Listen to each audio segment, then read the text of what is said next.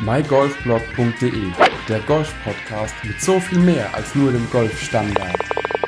Hallo und herzlich willkommen zu dieser neuen Ausgabe des mygolfblog.de Podcastes.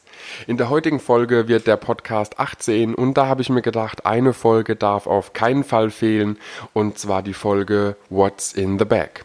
Das bedeutet, in der heutigen Folge möchte ich dir einfach sagen, mit welchem Equipment ich spiele, was in meinem Golfbag so insgesamt zu finden ist und äh, ja, am Ende habe ich noch einen kleinen Tipp für dich, der vielleicht nicht ganz alltäglich ist. Auf jeden Fall mit dem Golf-Set, was ich spiele, beziehungsweise mit dem Driver, mit dem ich spiele, möchte ich anfangen.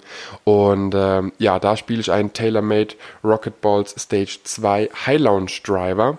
Es gab eine Zeit vor ein paar Jahren, da war der auf jeden Fall in aller Munde und auch ich wollte ihn unbedingt haben, da er einer der ersten Driver war, die wirklich eine weiße Krone hatten mit grauen Akzenten und mich das einfach vom, vom optischen her sehr fasziniert hatte. Vorher hatte ich einen ähm, von ja, von der amerikanischen Manufaktur, die man nicht unbedingt kennt, der einfach nur, ja, Klavierlack schwarz war, nenne ich es mal.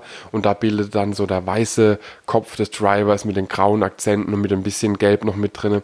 Einfach für mich ein Punkt, wo ich mir gesagt habe, äh, probier es aus, ganz ehrlich, warum nicht? Es blendet nicht so, es ist ein bisschen matt von der Farbe her. Man kann es auf jeden Fall testen. Und äh, ja, habe mir ihn dann auch erworben. Ganz ehrlich, ich kann es euch gar nicht mehr sagen, ob es in einem Pro-Shop war, ob es auf Ebay war oder bei einem Versandhändler. Auf jeden Fall hatte ich ihn irgendwann in meinen Händen. Bin auch immer noch äh, damit sehr zufrieden, obwohl es ein paar Punkte gibt, wo ich jetzt sage, äh, das war damals für die Zeit auf jeden Fall in Ordnung, aber jetzt würde ich andere Dinge bevorzugen. Was ist der Driver an sich genau? Ich habe vorhin gesagt High Lounge. Was bedeutet das überhaupt? Es gab eine Zeit bei TaylorMade, da hat TaylorMade auch selbst Werbung gemacht und hat gesagt wenn du kein Profi bist, warum spielst du dann mit 8,5 oder 9 Grad? Spiel doch lieber äh, mit ein bisschen mehr Loft, dadurch hast du mehr Höhe und dadurch kommen deine Bälle auch weiter. Und diese Aussage fand ich an sich sehr ja, ansprechend, auch für mein Spiel. Und hatte mir gedacht, okay, hol dir den High Lounge, also HL, Driver Rocket Ball Stage 2, da wirst du definitiv mehr von haben als vom normalen. Ja, nach ein paar Jahren habe ich einfach gemerkt, okay, ich treffe meine Bälle beim Driven sicherer. Ich habe nicht mehr die allerheftigste Streuung und äh, irgendwie treffe ich sie auch in, in einem Winkel, dass die Bälle teilweise, nun ja, leider höher gegangen sind als weit.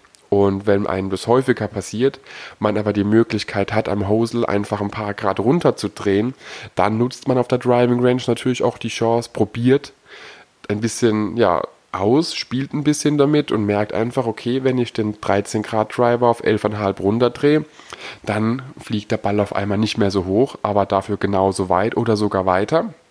Und dann bleibt man an sich auch dabei hatte noch eine Zeit lang hatte ich gar kein Dreierholz und äh, irgendwie habe ich mir gedacht, der Driver von TaylorMade, der sieht so ein bisschen einsam im Back aus, da muss auch noch das Dreierholz her aus demselben Satz, also der TaylorMade Rocket Ball Stage 2 äh, Dreierholz, habe es mir auch geholt, auch in High Lounge es war wirklich nicht lang nach dem Driver, ich glaube ein Jahr vielleicht später, habe es mir gekauft, habe mir äh, dann auch gedacht, okay, teste es einfach und äh, es lief von Anfang an wirklich sehr gut mit dem Dreierholz und daher kann ich dazu auch wenig sagen. Ich kann das Dreierholz nicht hoch oder runter drehen vom Winkel her oder von irgendwelchen Anpassungen. Es ist ein ganz normales Dreierholz. Ach so, und beide Schäfte vom Driver wie vom Holz sind Regular Schäfte.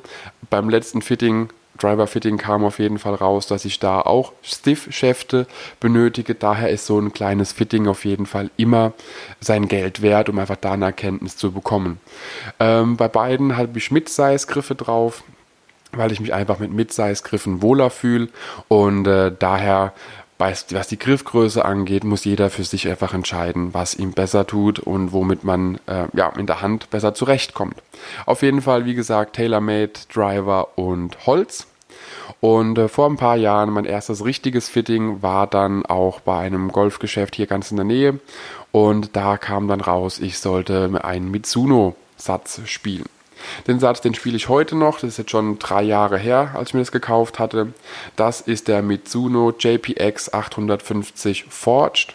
Ist ein Satz, der vom Vierereisen bis zum Pitching Wedge runtergeht.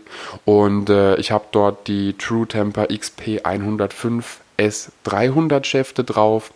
Es hatte die Auswahl zwischen dem 105er und dem 90 oder 95er Schaft damals, aber der schwerere Schaft hat mir einfach ein bisschen besser gelegen und ich bin besser an den Ball gekommen mit dem schwereren Schaft und hatte da einfach ein besseres Gefühl.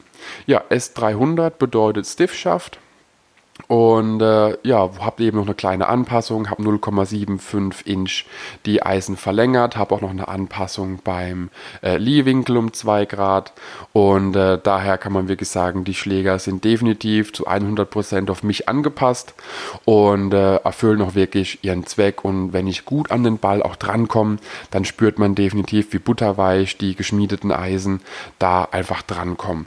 Man darf sie nicht verwechseln mit Blades, das möchte ich direkt sagen. Blades sind es nicht. Das sind einfach so ein Zwischending aus Blades und Game Improver Eisen und ähm, ja, sind eben wunderbar zu spielen, haben ein butterweiches Spielgefühl und waren damals vom Preis her auch im Angebot. Und daher konnte ich einfach nicht Nein sagen, musste sie unbedingt haben, spiele sie immer noch gern und äh, bin auch wirklich sehr zufrieden damit. Im selben Zug hatte ich mir dann noch vom Fitter die Mitsuno MPT5 Wedges anpassen lassen und ähm, habe sie auch gleich mitbestellt mit dem True Temper Dynamic Gold Shaft, auch in Stiff. Ne, beziehungsweise das ist ein Wedge Flex, heißt der, heißt der, ähm, ja, der Flex der Wedge-Schäfte. Und dort hat mir auch der Fitter empfohlen, ich sollte ein bisschen weg vom Standard. Deswegen spiele ich ein 60 Grad, ein 55 Grad und ein 50 Grad Wedge. Obwohl ich wirklich sagen muss, äh, das 50 Grad Wedge spiele ich echt seltener als das 60 Grad Wedge. Und daher überlege ich immer wieder, ob ich da nicht auf ein bisschen ja, ein Wedge rausnehme. Wenn man es genau nimmt, habe ich mit dem Pitching Wedge, was automatisch beim Eisensatz mit dabei ist, quasi ein 4 äh, Wedge Set immer mit dabei. Und davon brauche ich aber im Normalfall maximal drei Wedges. Äh, in den meisten Fällen muss man wirklich sagen. Oft auch nur zwei, plus wenn es mal knifflig wird um den Bunker, ist mir mein Lob Wedge mit 60 Grad dann doch lieber als äh, ja, mein Sandwich. Muss man einfach so sagen. Muss aber auch jeder für sich selbst entscheiden. Es gibt auch genug Profis, die sagen, für was zur Hölle bräuchte man ein 60 oder 62 Grad Wedge. Guck dir Phil Mickelson an. Wenn ich es richtig im Kopf habe, spielt der mit einem 56 Grad Wedge oder so irgendwie und macht Flop Shots. Davon äh, träume ich, um ehrlich zu sein. Genau, weiter geht's mit dem, mit dem äh, Putter natürlich. Da habe ich einen Ping Ansatz 2 Scottsdale TR Putter, der ist auch schon ein paar Jährchen alt. Und da war ich wirklich in einem Fachgeschäft und ähm, habe einfach diverse Putter ausprobiert, wollte wissen, was mir mehr liegt. Liegt mir dann doch ein Mallet Putter mehr oder dann doch lieber was Größeres, ein Zwischending. Und äh, ja, konnte nicht anders, weil eben auch das Aussehen ein bisschen mitentscheidet. Ich habe vorher einen Putter gespielt mit einem sehr hohen Moi, der ein bisschen aussieht wie der Two-Ball von Odyssey und bin aber trotzdem beim Ping Ansa gelandet, was wirklich für mich einfach optisch auch sehr, sehr ansprechend ist.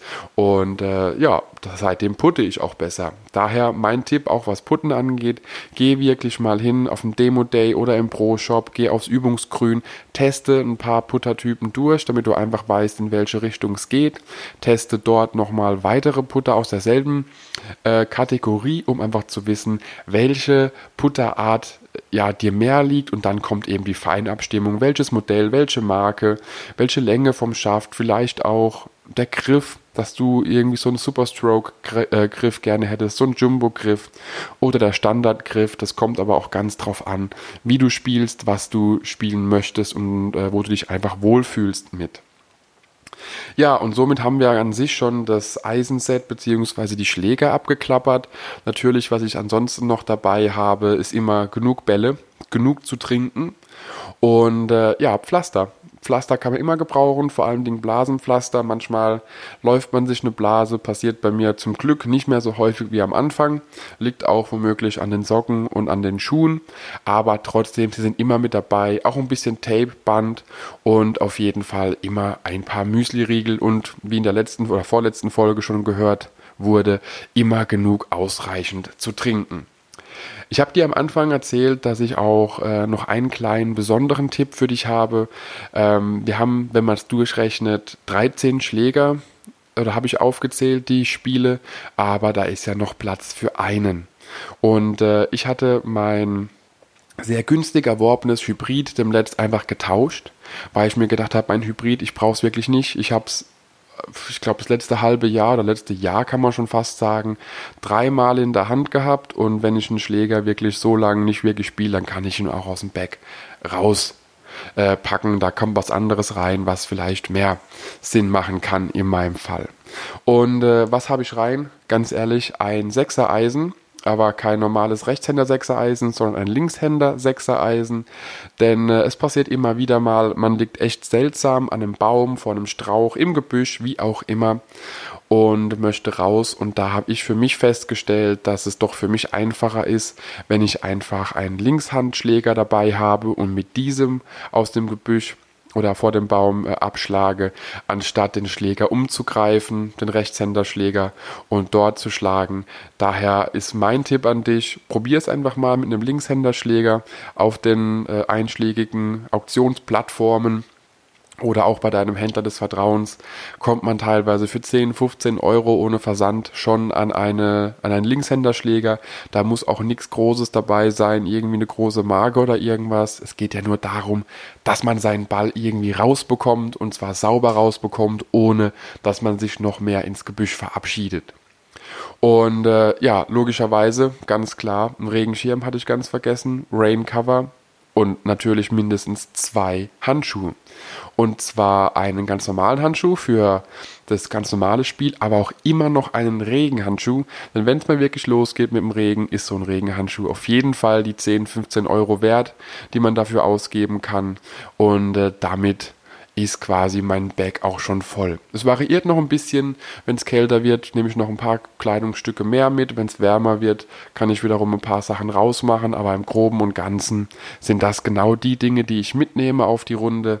Und äh, ja, wie gesagt, mein Tipp an dich ist auf jeden Fall, teste den Linkshänderschläger, wenn du Rechtshänder bist oder wenn du Linkshänder bist, einen Rechtshänderschläger im Back. Manchmal liegt man einfach ein bisschen seltsam und da kann man sich mit so einem anderen Schläger auf jeden Fall ein bisschen aus der Bredouille helfen.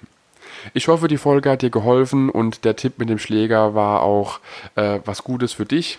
Und äh, ja, ich danke dir, hoffe, dass wir noch ein paar schöne Herbsttage haben demnächst und wünsche dir auf jeden Fall viel Spaß auf der Runde und bis demnächst. Ciao, ciao. mygolfblog.de, der Golf-Podcast mit so viel mehr als nur dem Golfstandard.